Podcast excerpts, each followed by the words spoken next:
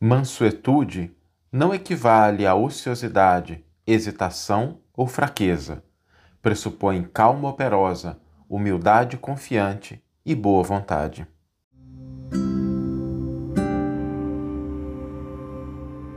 Você está ouvindo o podcast O Evangelho por Emmanuel, um podcast dedicado à interpretação e ao estudo da Boa Nova de Jesus através da contribuição do benfeitor Emmanuel.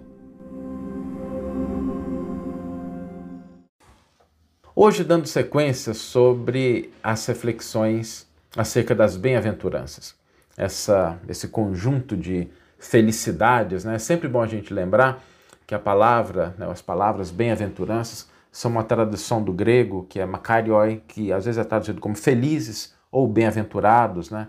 É, afortunados, né? aquelas pessoas que estão no estado de felicidade, uma felicidade mais duradoura, não é uma felicidade passageira. E dentro dessas bem-aventuranças, nós temos uma que é muito interessante, que é a felicidade que o Cristo fala, que ele declina, acerca dos mansos, e Jesus sempre define um porquê, né? E essa bem-aventurança é bem-aventurados os mansos, porque herdarão a terra. Isso é muito bonito, né? Ou seja, a gente pensar assim, herdar a terra. A mansuetude é o que nos habilita a herdar a terra. Agora, herdar pressupõe cuidar. Herdar não significa simplesmente a gente herdar direitos, mas também deveres. Qualquer coisa que é deixada, que é colocada em nossas mãos, pressupõe que a gente cuide dela, que a gente zele por ela. Ainda mais uma herança, né? Alguma coisa que é um patrimônio, pensando somente no sentido puramente material da palavra, né?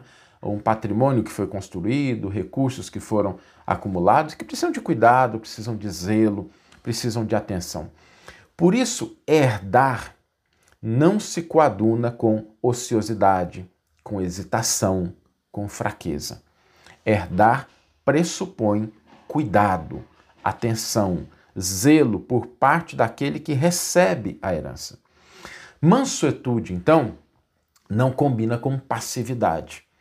Aliás, para que a gente entenda o que significa essa mansuetude, nós precisamos lembrar que a herança é concedida do ponto de vista da divindade, já que Deus não morre, né? A herança é concedida porque o herdeiro está em condição de cuidar. E o manso, a pessoa que cultiva a mansuetude, ela é a pessoa que tem equilíbrio, que busca compreender, que dispõe de boa vontade e que opera com o tempo.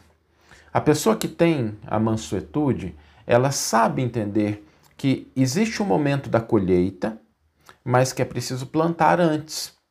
E não é o momento que a gente planta que é o momento que a gente colhe. Cada planta tem o seu tempo, tem a sua estação, tem os cuidados que exige. E sem desespero, sem violência, a pessoa vai cuidando daquilo. É como um agricultor que utiliza aí o seu conhecimento, o seu cuidado, o seu carinho para ir zelando pela plantação. E quando a gente pensa nessa virtude da mansuetude, né, essa calma, esse equilíbrio, às vezes eu não sei o que, que acontece com muitos de vocês, mas às vezes a gente olha para a gente assim e fala assim: nossa, estou muito longe disso, né? Porque a gente ainda se desespera, a gente ainda tem as nossas dificuldades, a gente ainda tem as nossas ansiedades que são naturais. E qual que é o passo aí? É a gente entender que a mansuetude, na sua expressão mais elevada, ela representa amor e caridade. Mas até a gente chegar lá, a gente pode começar com pequenas coisas. Dois elementos são fundamentais. O primeiro deles é a gentileza, que a gentileza é o prenúncio, é o início do amor. Adotar a postura de ser gentil com as pessoas. Gentil dentro de casa, gentil no trabalho, a gentileza no trânsito, a gentileza diante das pessoas que cruzam o nosso caminho. É um movimento para que a gente vá adquirindo essa mansuetude. A outra é a cortesia, né? a solidariedade, as boas maneiras, a gente agir de uma maneira equilibrada. Tudo isso prepara para que a gente possa ir ganhando espaço no nosso coração para que a mansuetude é, vá transformando a nossa maneira de agir, de interagir. Porque a gente precisa lembrar que a vida, ela responde com oportunidades a quem serve a vida. Então, quem age com sabedoria, com calma, com humildade, com confiança e age operando, transformando, recebe da vida mais oportunidades de trabalho. Por isso, quando a gente pensa nas circunstâncias que estão à nossa volta, a mansuetude não é uma coisa que vai acontecer a partir do momento que as circunstâncias externas se ajustarem. Né? Mas ela corre dentro do nosso coração e ela nos possibilita agir de maneira adequada diante das circunstâncias, porque é isso que significa herdar, isso que significa cuidar. Né?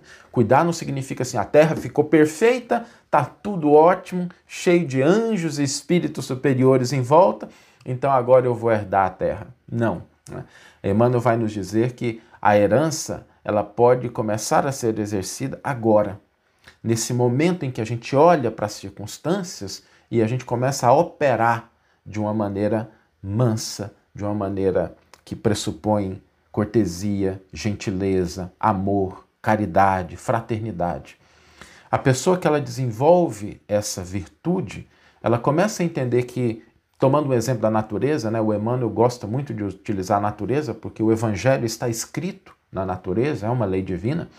A pessoa que é mansa diante do pântano, ela fala assim: bom, precisa de cuidado, precisa de socorro.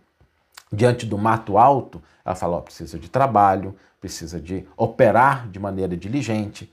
Diante da ignorância, a pessoa percebe o seguinte: olha, eu preciso orientar. A pessoa que ela é mansa, ela olha os detritos e converte eles em adubo, porque vê o lado bom das coisas e opera com eles. Por isso, quando a gente pensa na virtude da mansuetude nessa herança, não precisamos, isso é muito importante, nós não precisamos aguardar um futuro distante para começar a cuidar da parte que nós já recebemos como herança.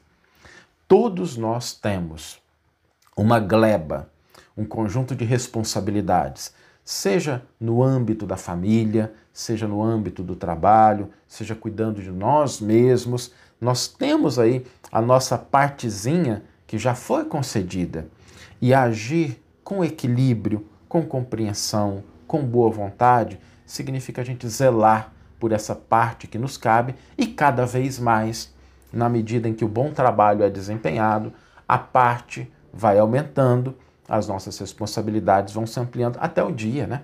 Que os mansos herdarão a terra. Mas é preciso a gente entender que isso não é uma proposta de futuro, mas é uma proposta do presente, da gente cuidar com equilíbrio, com compreensão, com boa vontade da parte que já está sob a nossa responsabilidade.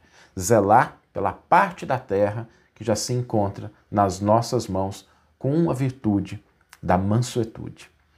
Vamos ler agora a íntegra do versículo e do comentário que inspiraram a nossa reflexão. O versículo está em Mateus 5,5, faz parte das bem-aventuranças, e é bem-aventurados os mansos, porque eles herdarão a terra. Emmanuel vai intitular o seu comentário Mansos de Coração. Quando Jesus proclamou a felicidade dos mansos de coração, não se propunha, de certo, exaltar a ociosidade, a hesitação e a fraqueza. Muita gente, a pretexto de merecer o elogio evangélico, foge aos mais altos deveres da vida e abandona-se à preguiça ou à fé inoperante, acreditando cultivar a humildade. O Mestre desejava destacar as almas equilibradas, os homens compreensivos e as criaturas de boa vontade que, alcançando o valor do tempo, sabem plantar o bem e esperar-lhe a colheita sem desespero e sem violência.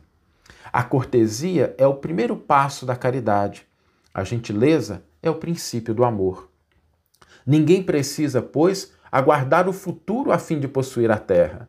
É possível orientá-la hoje mesmo, detendo-lhe os favores e talentos entre os nossos semelhantes cultuando bondade fraternal.